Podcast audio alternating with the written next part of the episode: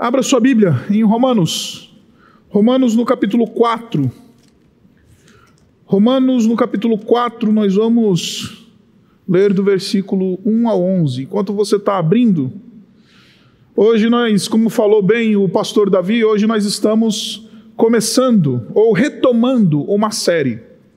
Há três anos atrás nós decidimos a começar uma jornada de reflexão através do livro de Romanos. E vamos refletir sobre a Romanos capítulo 4 e 5. Aí talvez você que esteja chegando aqui, você que está nos acompanhando pela internet, você possa estar pensando, puxa, mas eu não peguei nenhum desses, dessas séries aí, nenhuma dessas séries. Está tudo no nosso YouTube, nas nossas redes sociais. Você pode maratonar Tá? Garanto que você maratonando essa série de Romanos, você vai ganhar mais para sua alma do que maratonando algumas séries aí que estão à disposição no Netflix. Sem delongas, Romanos no capítulo 4, vamos ler a palavra de Deus, diz assim: Portanto, que diremos do nosso antepassado Abraão? Se de fato Abraão foi justificado pelas obras, ele tem do que se gloriar, mas não diante de Deus que diz a Escritura?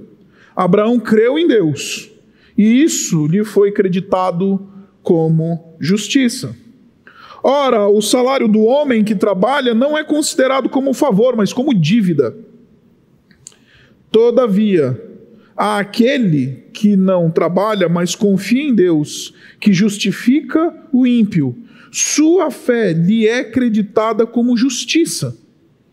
As, Davi diz a mesma coisa quando fala da felicidade do homem a quem Deus acredita justiça, independente de obras.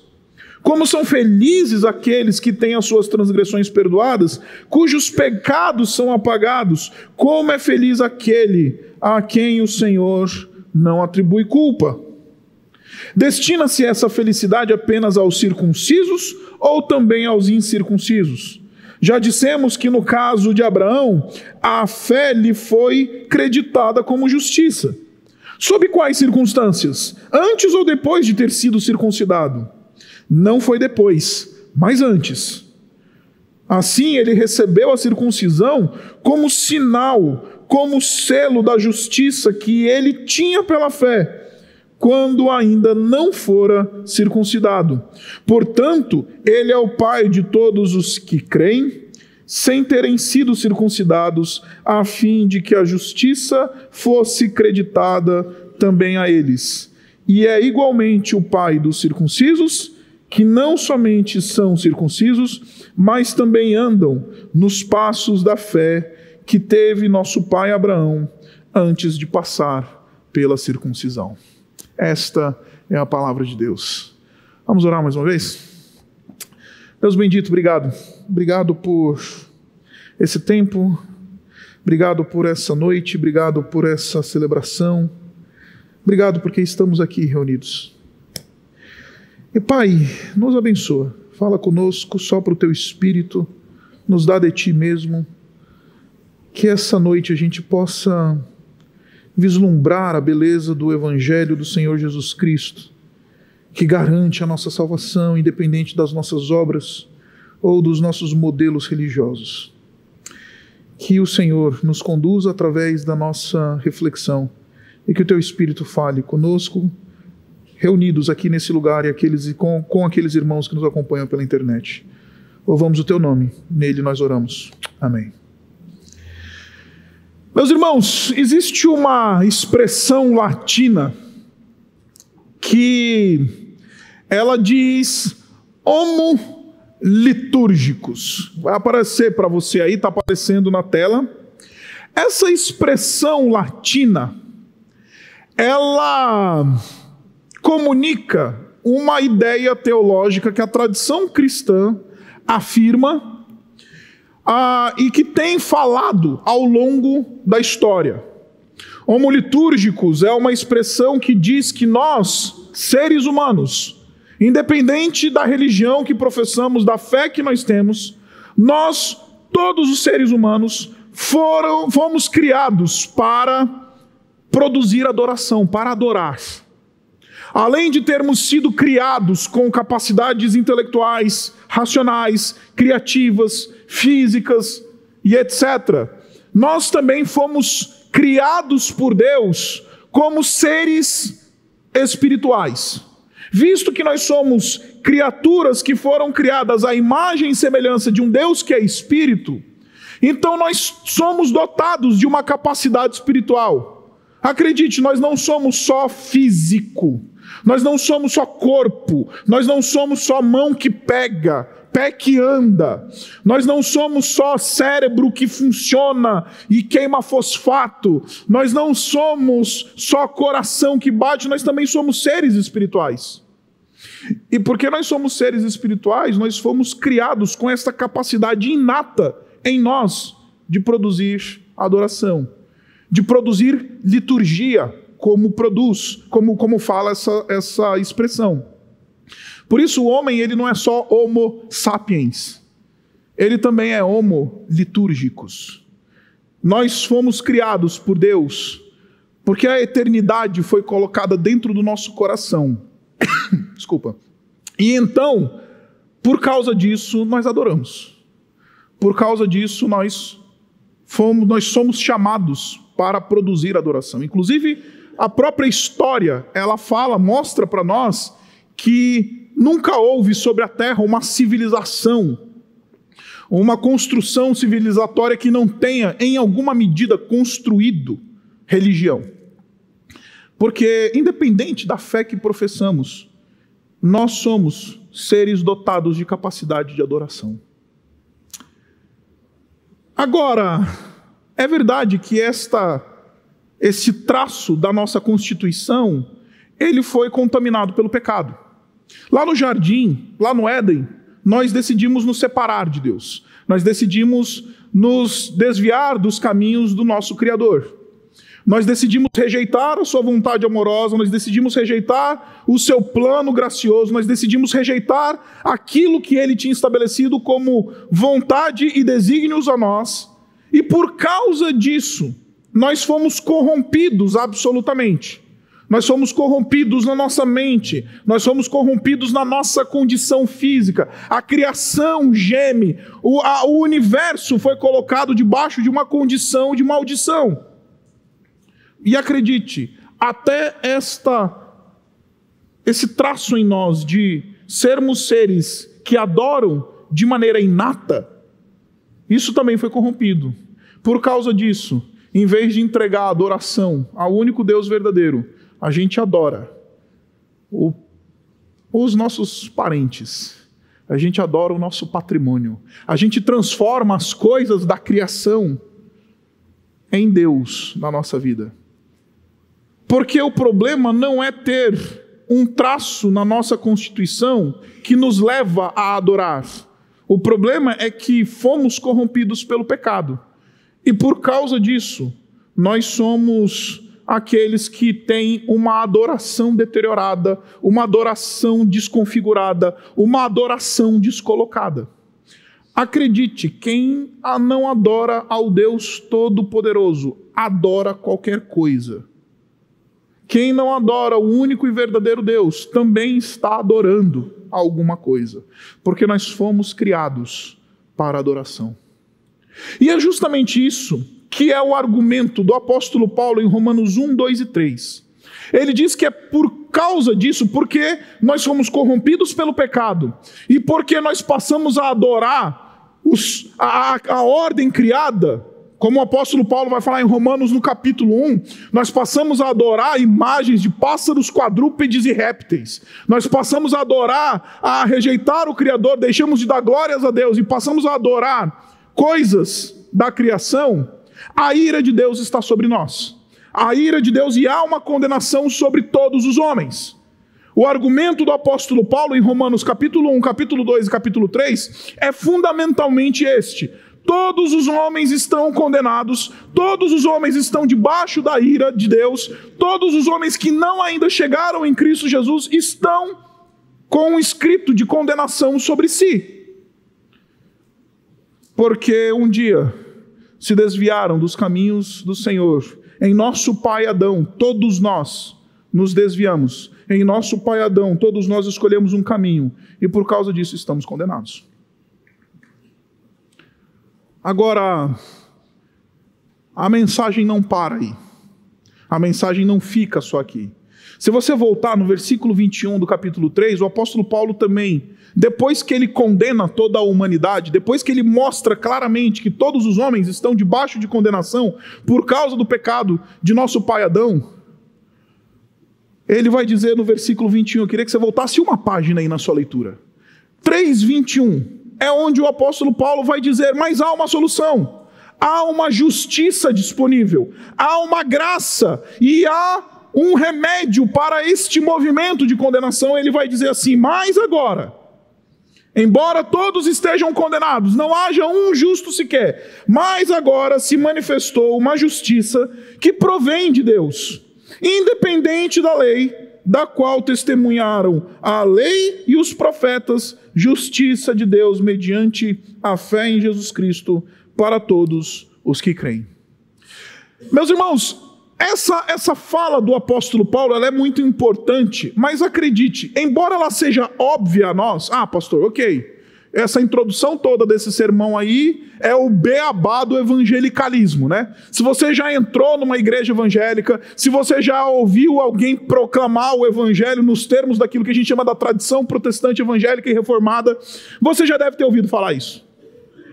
Só que eu queria chamar a sua atenção para o fato de que os ouvintes originais desse texto, eles não eram membros de igrejas reformadas do século 21. A igreja de Roma era uma igreja que era composta por judeus e por gentios, e muitos desses judeus, eles criam sim que, ok, Paulo, está todo mundo condenado? Beleza, concordo com você. Mas se você chegasse para um judeu e falasse assim: olha, o meio de você encontrar justificação e salvação é pela fé e não pelas obras. É pela fé em Cristo Jesus e não pela observância das leis do Antigo Testamento. O jeito de você encontrar a salvação é indo até Cristo em fé e não pela tua observância da lei. Nessa hora, o judeu iria dizer: Não, não concordo. Não concordo. Isto não é algo que eu possa admitir. E o interessante é que Paulo, ele aceita a discussão. Paulo aceita o debate. Então, quando ele escreve o capítulo 4, ele está apresentando a sua fundamentação para esta tese que ele está dizendo. Todos os homens estão debaixo de condenação. Não há um único justo sequer. Todos se desviaram neste movimento de adoração. Por causa disso, há um escrito de condenação sobre todos, mas há uma redenção disponível, há uma salvação disponível, há justiça disponível por meio da fé em Cristo Jesus. E ele vai fundamentar isso. E quando ele fundamenta esta argumentação, que é muito básica para nós, ele cria uma comparação entre dois movimentos de religião. Uma religião que é a religião da graça a religião da fé em Cristo Jesus e aquilo que nós chamamos de religião da boa obra, a religião que tenta buscar justiça pelas obras. E meus irmãos, deixe-me, antes de entrar no texto, dizer para você que, embora isso seja um, discurso bastante repetido dentro das igrejas evangélicas, eu preciso dizer para você que nós, naturalmente, somos muito mais da religião das obras do que da religião da graça. Em primeiro lugar, porque a religião da graça nos ofende. Quando Deus diz: Olha, você não precisa fazer nada, absolutamente nada, eu resolvi o teu problema, eu paguei a tua conta, isso nos ofende. Especialmente nós que somos autossuficientes. Especialmente nós que gostamos de dizer: Não, eu pago a conta. Não, eu resolvo o negócio. Não, eu sou uma pessoa autossuficiente. Mas eu quero mostrar para você que isso não somente nos ofende, mas é algo inato em nós e que isso começou lá no jardim. Isso não é algo novo. Esse movimento de dizer assim, eu sou alguém que vou construir a minha justiça diante de Deus a partir das minhas próprias das minhas próprias mãos, a partir da minha própria força, a partir da minha própria integridade, a partir das minhas obras. Isso é uma coisa que começou no jardim. Eu não sei se você se lembra, Mas lá em Gênesis 3 nós temos a cena da queda de nossos pais, Adão e Eva. E o texto ele é muito interessante porque ele diz para nós, você não precisa abrir lá, a gente não tem tempo para trabalhar todos os detalhes disso, mas o texto vai dizer para nós que depois que Adão e Eva pecaram, eles se identificaram com um problema diante de Deus, eles viram que eles estavam nus e se esconderam de Deus. Se esconderam absolutamente de Deus.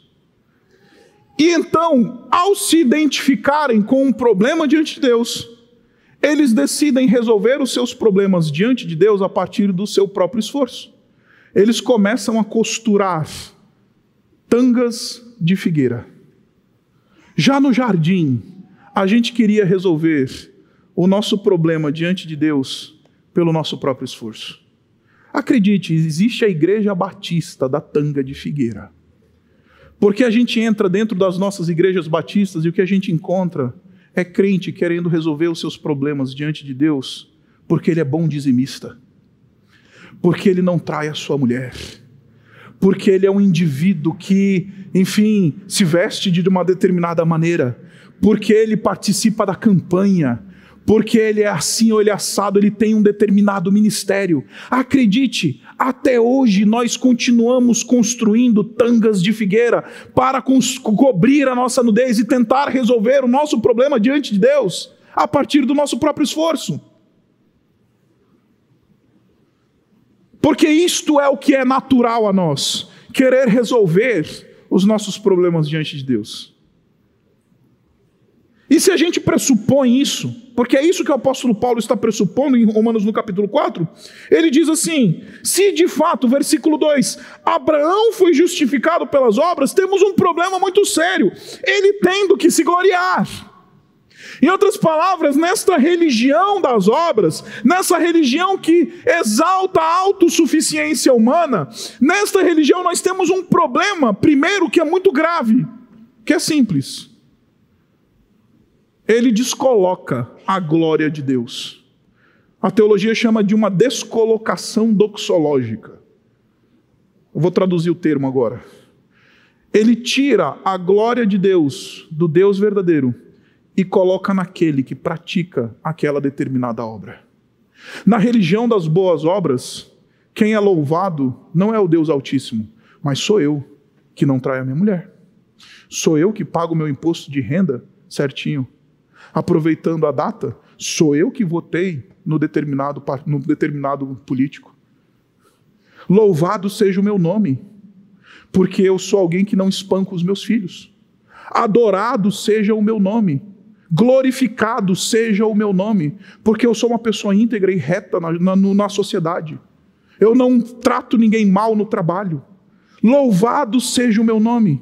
Se nós estamos achando que construímos algum mérito diante de Deus a partir das nossas obras, nós temos um problema sério, está dizendo o apóstolo Paulo, que é descolocação da glória de Deus. No final das contas, a glória não vai a Deus, mas vai a mim, que sou uma pessoa boa, olha que legal. Outro dia eu estava conversando com uma pessoa que não conhece o Evangelho, e eu perguntei, eu normalmente chego e, e pergunto, especialmente quando eu encontro, essa pessoa eu encontrei num contexto que ela estava enfrentando uma situação de uma doença bastante difícil. E aí eu virei para essa pessoa e falei assim: estamos orando por cura, fica tranquilo, não é crente. Mas deixa eu fazer uma pergunta para você: você está tá pronto para encontrar o Todo-Poderoso? Caso você não seja curado, você está pronto para encontrar o Todo-Poderoso? Essa pessoa virou para mim e falou: Claro, pastor. Nunca fiz mal, maldade para ninguém. Louvado seja o meu nome. Praticamente ele faltou dizer isso. Porque eu paguei, tenho uma vida inteira, criei meus filhos. Meus netos estão bem. Meus netos estão são pessoas íntegras, pessoas corretas. Conhece esse discurso das pessoas corretas? O discurso das pessoas que só falta ser crente? Não, fulano só falta ser crente, né? Não, porque ele é correto, ele é íntegro, ele é uma pessoa joia, ele é uma pessoa que a gente pode emprestar dinheiro que ele te devolve. O problema dessa mentalidade religiosa a partir das obras é que ela descoloca a glória de Deus. No final das contas, a glória é minha, porque eu que fiz. A glória é minha, porque eu que sou legal. A glória é minha, porque eu que sou íntegro. A glória é minha, porque eu que sou batista. A glória é minha, porque eu que sou reformado. A glória é minha, porque eu que tenho uma boa definição teológica. A glória é minha, porque eu estou envolvido no ministério da Igreja Batista Urbana. A glória é minha, porque eu sou uma pessoa legal. A religião das obras rouba a glória que é devida somente ao Senhor. E o apóstolo Paulo diz: se de fato Abraão foi justificado pelas obras, ele tem do que se gloriar. Mas ele corrige, e ele diz: mas não diante de Deus. Porque, meus irmãos, diante de Deus, nós podemos enganar com a nossa falsa piedade, com a nossa caminhada aqui de gente boa. A gente engana pastor, engana quem for. A gente consegue enganar os nossos cônjuges, às vezes, de tão cínicos que a gente consegue ser. Mas a gente não engana o Senhor.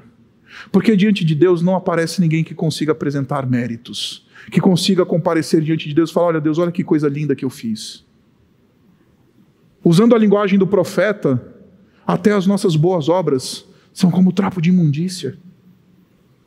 O trapo de imundícia do mundo antigo eram duas coisas: a cobertura dos leprosos e as vestes menstruais das mulheres.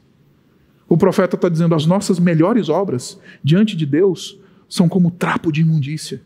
Agostinho, o maior dos teólogos, depois do apóstolo Paulo da igreja cristã, ele diz que se nós investigarmos e formos muito honestos conosco mesmo, e a gente investigar a mais bela das nossas obras, aquilo que melhor a gente pode oferecer a Deus.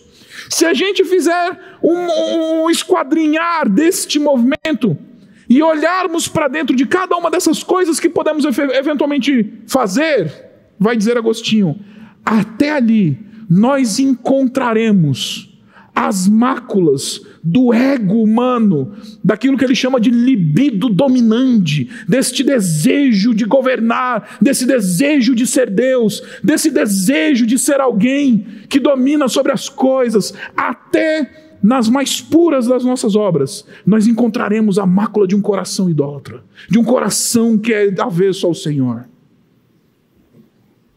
Faça esse exercício e pergunte a você mesmo Olha para as coisas mais bonitas que eventualmente você já fez. E seja honesto. Vai dizer Agostinho, até lá. Porque acredite, a gente não vai achar absolutamente nada que a gente possa oferecer ao Senhor e dizer: está aqui, Senhor. Isto me faz ter mérito. E aí, então, ele vai trazer o Abraão.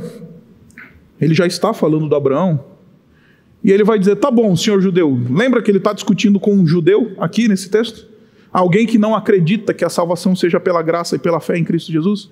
E aí então ele falou: já que você quer falar do Abraão, tá bom, vamos falar do Abraão. Já que você não está aceitando a minha argumentação, vamos falar do Abraão. Nem você, judeu, e nem eu, apóstolo. O que, que diz a Bíblia?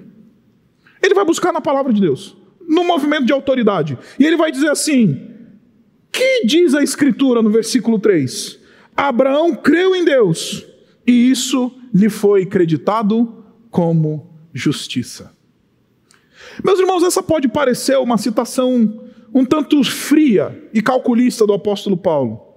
Mas eu queria lembrar para lembrar você do contexto desta citação, do contexto daquilo que o apóstolo Paulo está tentando levantar no seu argumento. Ele está dizendo assim: vamos lembrar da história de Abraão, senhor judeu? Vamos lembrar, já que você sabe tanto de Abraão, quem que foi Abraão?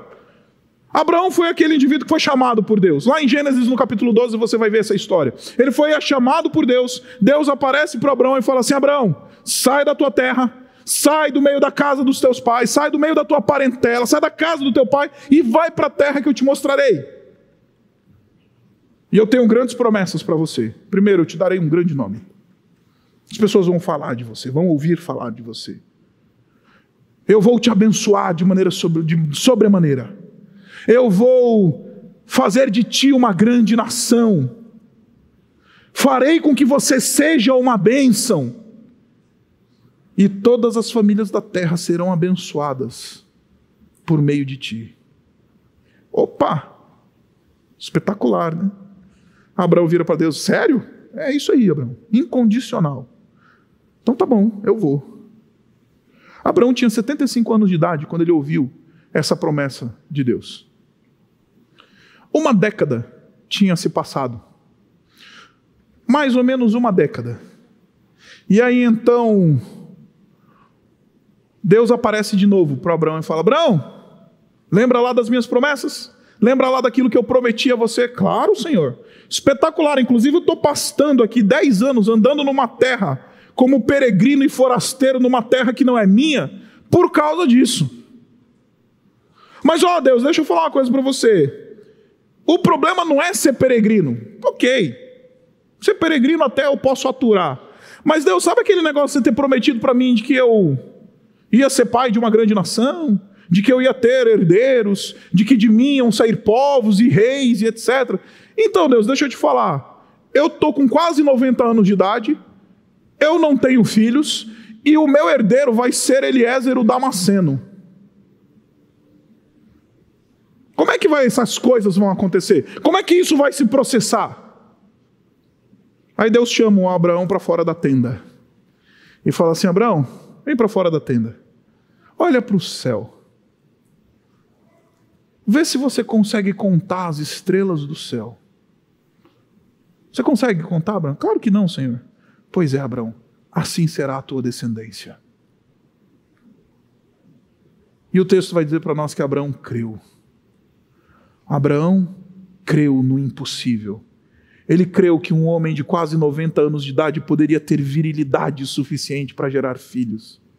Abraão creu que Deus podia tirar do útero de uma estéril, a sua mulher era estéril, ia poder tirar uma nação. Abraão creu na palavra de Deus. Abraão creu, a palavra de Deus foi suficiente para Abraão. Tendo crido, o texto vai dizer isso que, que Paulo cita.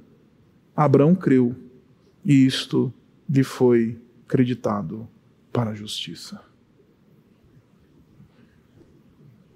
Meus irmãos, não são nossas obras. Embora as nossas obras elas sejam importantes, embora as nossas obras evidenciem o fato de que nós tivemos um coração transformado, embora as nossas obras elas sejam de fato algo que mostram e revelam o fato de que nós somos aceitos por Deus, na religião da graça, não das obras, nós somos aceitos tão somente por causa da nossa fé em Cristo Jesus. Na religião da graça, não na religião das obras, Deus é glorificado. Na religião da graça, não é glorificado aquele que faz uma, obra, uma boa obra, mas é glorificado aquele que concede o seu favor a pecadores que não merecem. Agora, o texto continua. E ele vai dizer: tem um outro problema com essa chamada religião das obras, com essa religião do ser gente boa, essa religião do ser uma pessoa que o pessoal fala, puxa, que pessoa legal. O problema dessa, dessas obras é que faz com que Deus seja devedor do homem, que Deus tenha que prestar contas ao homem. O versículo 4 diz assim: ora, o salário do homem que trabalha não é considerado como favor, mas como dívida. E o apóstolo Paulo está falando de algo que você sabe, você especialmente que é assalariado. Você assinou um dia um contrato de trabalho, foi estabelecido um valor pela sua hora de trabalho, e aí então você vai receber, depois de cumprir a sua hora, o, o, o período designado no seu contrato, você vai receber um salário para aquilo. Depois que você recebe o seu salário, você não vira, não manda um e-mail corporativo para o seu chefe e diz assim: Ô oh, meu chefe, quão bondoso você é, quão gracioso você é. Pelo contrário, né? Você fica até meio angustiado, falando: puxa, isso que eu recebi não, não pagou o que eu trabalhei, né? Muitas vezes é esse o nosso sentimento. Em outras palavras, é isso que o apóstolo Paulo está dizendo. Se é por mérito, se é por ser gente boa, se é por ser alguém íntegro, se é porque, porque eu declarei o imposto de renda esse ano com todos os zerinhos certinhos. Deus ele está a nosso serviço e se torna nosso devedor. Eu virei credor de Deus, porque Deus precisa me recompensar. Deus precisa dobrar os seus joelhos e falar: puxa, olha como você é. Você tem um bom caráter, então eu vou te dar a salvação que você merece. A gente quer se relacionar com Deus como eu me relaciono com a Benta, minha cachorra. A Benta, minha Golden, de 45 quilos. Aí eu falo assim, Benta, senta. Aí ela senta, aí eu dou o biscoitinho. Aí eu falo, Benta, rola. Aí ela rola. Aí eu dou o biscoitinho. Aí eu falo, Benta, dá a patinha. Aí ela dá a patinha. A outra, ela dá a outra patinha. Aí eu dou o biscoitinho. Aí eu falo, Benta, deita. Ela deita. E eu dou o biscoitinho. A gente acha que a gente se relaciona com Deus nesses termos. Ó oh, Deus, lá na igreja mandaram sentar. Sentei. Ó oh, Deus, lá na igreja mandaram participar da campanha do dízimo. Participei. Ó oh, Deus, mandaram dar a patinha. Dei a patinha. Mandaram rolar. Rolei. Mandaram pular para Jesus. Pulei. Então, Deus, tu és o meu, meu credor, tu és o meu devedor. Eu sou o teu credor. Me recompense. Deu para entender de onde vem essa mentalidade dessas igrejas evangélicas que pregam esse tipo de teologia maldita? Meus irmãos, isso é uma teologia satânica. Essa teologia que diz: faça e Deus te recompensa, faça porque Deus está, vai ficar te devendo, faça porque Deus ele tem que te pagar e te retribuir. Esta é uma teologia maldita, sabe de onde é que ela vem? Ela vem da boca do próprio Satanás. Tudo te darei, se prostrado me adorares. Essa é uma teologia satânica, maldita, antibíblica, anticristã.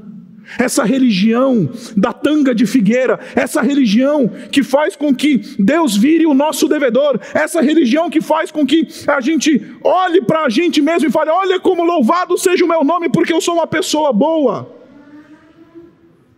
Essa religião vem do inferno.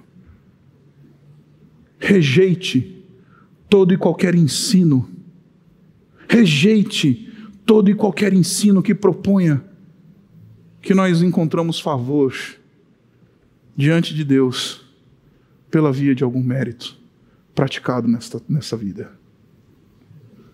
E aí, como se não bastasse, o apóstolo Paulo lembra, está discutindo com o judeu.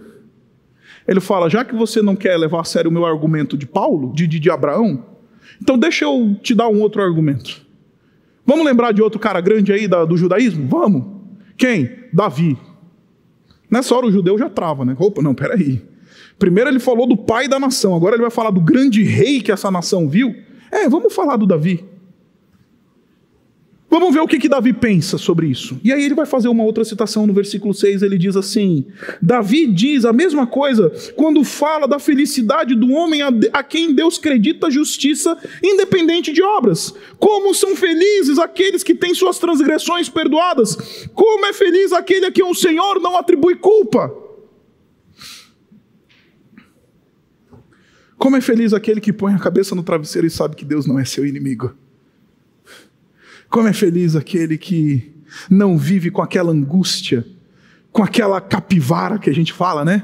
Sabe que tem culpa no cartório. Como é feliz aquele que encontrou a graça de Deus. Davi, ele está dizendo para o judeu: Davi era um teólogo da graça. E deixe-me explicar um pouquinho o contexto dessa, situação, dessa citação. Depois que Davi cometeu o seu pecado de adultério com Batseba, ele escreveu dois salmos. O primeiro deles é o Salmo 51. O Salmo 51 era o salmo onde ele narra o seu arrependimento. E depois ele escreveu o Salmo 32, que é este salmo que ele cita na passagem. Porque é o salmo daquele que encontrou o perdão. E deixa eu explicar para você o que está acontecendo aqui, meus irmãos. Você conhece a história. O texto fala para nós que durante a primavera, na antiguidade, os reis eles se levantavam com seus exércitos e iam para as batalhas para guerrear. Em primeiro lugar, preservar suas fronteiras e se proteger dos inimigos que estavam, muitas vezes, às portas ali dos seus reinos. Nesse ano, nesse determinado tempo do governo de Davi, Davi falou: Não, vou deixar o exército ir, vou ficar aqui no meu palácio, vou curtir a minha. Em primeiro lugar, Davi está negligenciando o seu ofício como rei. Pode ir, mandou o Joabe, mandou os demais generais, mandou o exército, falou: vou ficar aqui. Negligente do seu ofício. Aí, como se não bastasse, um belo de um dia ele decide subir no terraço do seu palácio. E aí ele vê uma mulher belíssima tomando um banho, nua. Aí então ele vai procurar saber informações de quem que é essa mulher. Quem que é essa mulher belíssima que eu acabei de ver? Aí trouxeram a notícia, falaram: não, essa mulher aí, senhor rei, ela é a mulher do teu amigo. Ela é a mulher do general Urias. Sabe, o cara que está na guerra, inclusive para proteger a tua coroa. O cara que está colocando a sua vida à sua disposição para proteger as fronteiras do teu, do teu reino. Pois é, essa daí é a mulher dele. Davi não quer nem saber. Porque é um traidor, não é só um negligente, não é só um pecado de adultério aqui, gente. Eu quero mostrar para você o quanto desceu Davi aqui. Ele traiu um dos seus melhores amigos. Cínico. Prepara uma noite romântica no palácio. Manda trazer a esposa do amigo. Ah, você é minha amiga, né? Talvez você esteja sentindo falta do teu marido que está lá na guerra. Vem cá, vou te pagar um jantar. Aproveitou do momento de fragilidade de uma mulher, seduziu ela, levou ela para a cama. É interessante porque o texto fala para nós discretamente, é uma, é uma, citação muito discreta, dizendo que aquilo aconteceu quando já tinha passado o período da purificação menstrual de Batseba, ou seja, este é o período em que Batseba está fértil. Ele adultera, leva essa mulher para a cama, negligenciou seu ofício tratou de maneira cínica e traiu seu amigo, um dos seus melhores amigos, seduziu uma mulher, adulterou com ela. E aí então Batseba manda o recado para o rei e fala assim: Rei, eu estou grávida. Como se não bastasse o adultério, ele decide agir de uma maneira completamente abjeta ele manda trazer o Urias da guerra. Fala: Ô Urias, tudo bem? Como é que você está? Senhor rei, estamos na guerra. Ah, como tudo bem? Não, Urias, fica tranquilo, está tudo bem. Por que, que você não vai passar a, tua no a noite, essa noite na tua casa? Talvez a tua mulher esteja com saudade de você. Vai lá para tua casa, vai descansar, vai botar o pé para cima. Tá tudo bem lá no fronte. Eu garanto. Aí Davi bateu de frente com a integridade de um homem que é temente ao Senhor. Falou: Não, rei, não posso. É indigno da minha parte eu ir para minha casa, me deitar com a minha mulher, curtir uma boa noite, enquanto os meus homens estão no fronte de batalha, podendo morrer a qualquer momento, ser atacados a qualquer momento. É indigno, Senhor. Não vou para minha casa, não vou comer, não vou beber, não vou me deitar com a minha mulher, enquanto eu não tiver cumprido as minhas ordens. Davi bateu de frente com a integridade de um homem piedoso. Ah, então, já que ele bateu de frente com o caráter de um homem piedoso, sabe o que ele vai fazer?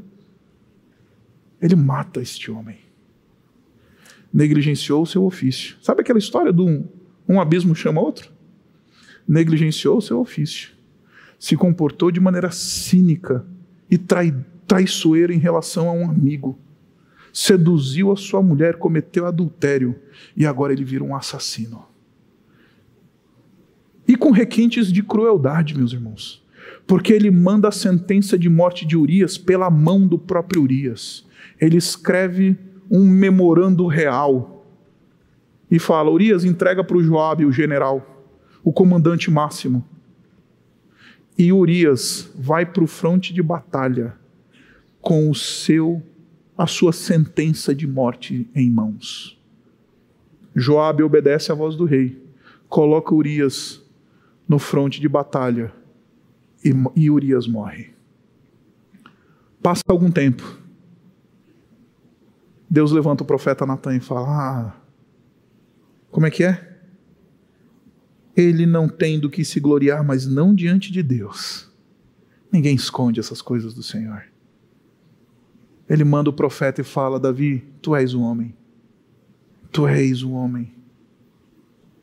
Note, meus irmãos, que o que faz Davi o homem segundo o coração de Deus não é ser perfeito. Porque se tem um homem que era imperfeito, era Davi. O que faz Davi, o homem segundo o coração de Deus, é sua capacidade de se arrepender quando confrontado pelo seu pecado. O que faz Davi grande não é que ele venceu, que ele foi um grande rei. O que faz Davi grande é que quando o homem de Deus bota o dedo na sua cara, ele abaixa a sua cabeça e confessa o seu pecado. Ele não relativiza. Não, veja bem, a mulher estava dando mole para mim. Porque sempre é a culpa da secretária, né? Não, pastor, porque, pô, vou te falar, viu? Você não sabe como é que é. Eu chego lá no trabalho, a mulher tá lá com uma saia justinha. É isso que eu ouço no meu gabinete. Ele não relativiza, ele fala: pequei contra o Senhor. Isso tudo aconteceu por minha índole pecaminosa. O responsável por isso sou eu. Ele paga o preço do seu pecado, aceita as consequências do seu pecado e então encontra o perdão do Senhor. Aí ele descobre essa graça belíssima, descobre essa graça belíssima de ser alguém perdoado por Deus. Porque, meus irmãos, eu encontro muitos cristãos na minha jornada pastoral que carregam um peso do pecado dentro da sua alma, vivem uma angústia miserável, vivem doentes em sua alma, em sua mente, em seu coração, porque ainda não encontraram a beleza do Evangelho que diz: mediante arrependimento, Deus não conta, não contabiliza mais culpa. Como é feliz aquele que tem as suas transgressões perdoadas. Como anda de maneira leve, de cabeça em pé. Aquele que sabe que a graça de Deus lhe guarda. Porque não é sobre ser perfeito, é sobre ter encontrado um Deus gracioso. Não é sobre ser alguém que nunca peca, é sobre ter encontrado uma graça imerecida do Senhor. Não é sobre não, nunca tropeçar, mas é aquele que sabe que pode contar com o seu Deus para se levantar quando tropeça. E meus irmãos, eu acho sensacional, e com isso eu encerro, o fato de que nessa argumentação toda, o apóstolo Paulo, ele levanta Abraão e Davi. Ele diz que tanto Abraão quanto Davi, eles foram justificados por graça pela fé, sem qualquer mérito ser contado. Porque acredite, meus irmãos, tanto Abraão justo, o íntegro, esse podia dizer que era um homem reto, esse podia dizer que era um cara que fazia coisas boas, inclusive na história de, de Israel, ele é considerado como o pai dos judeus, porque ele era de fato um homem íntegro e reto, temente ao Senhor. Mas acredite, também tem o Davi pecador, negligente, cínico, traidor, assassino. Esse também precisa da graça do Senhor. Tanto aquele que está íntegro, tanto aquele que está em pé do ponto de vista moral, quanto aquele que está no fundo da sarjeta. Meus irmãos, os dois precisam ser encontrados em graça.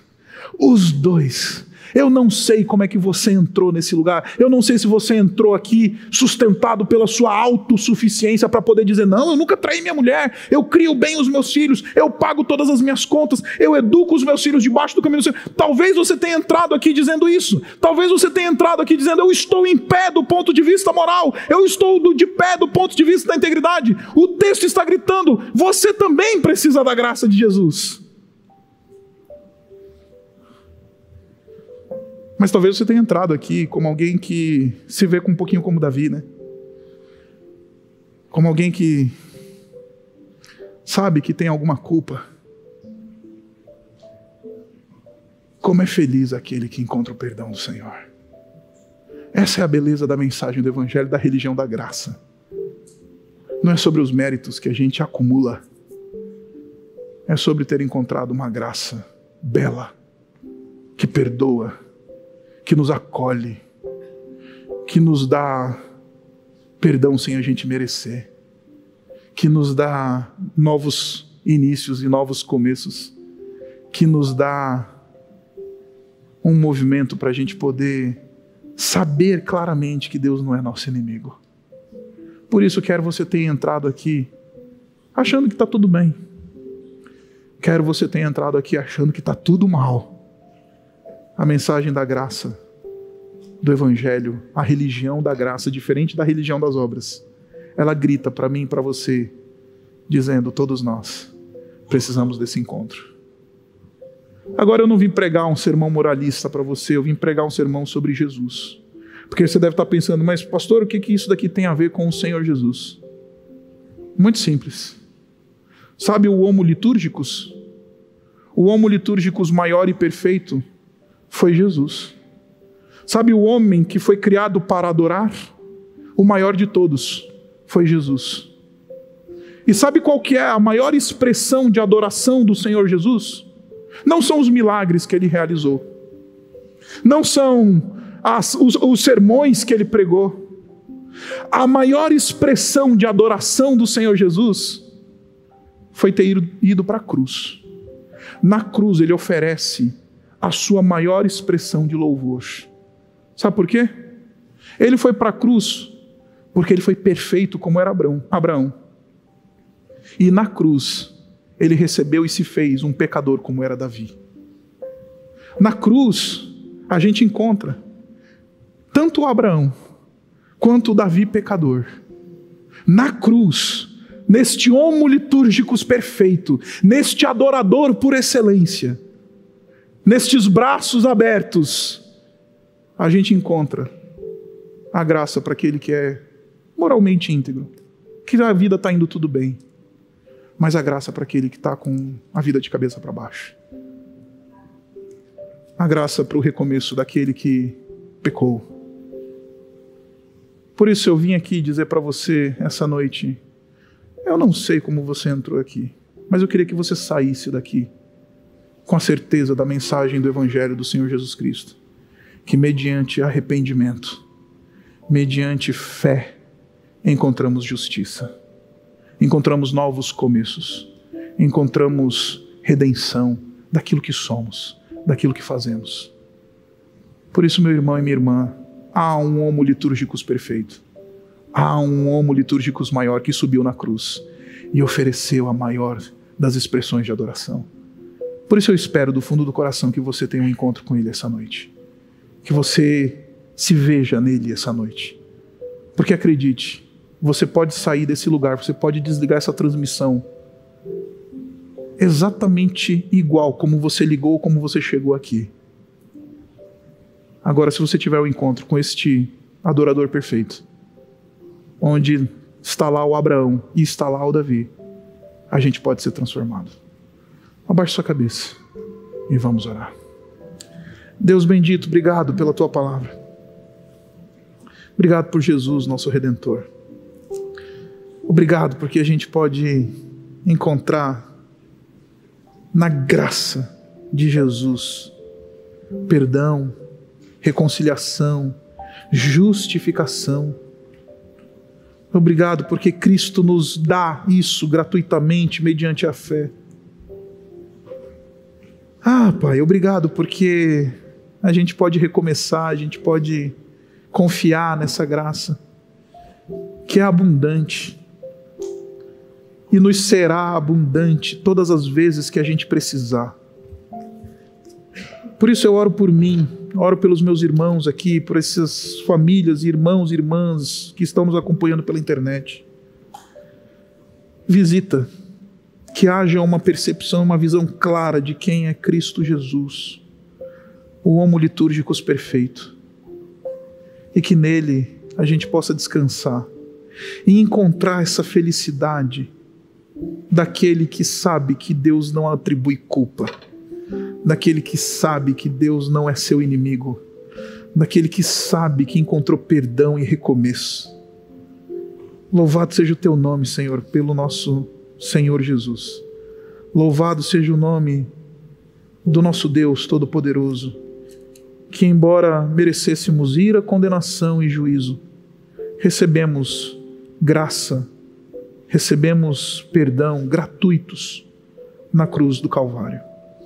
Nós louvamos no nome dele. Amém.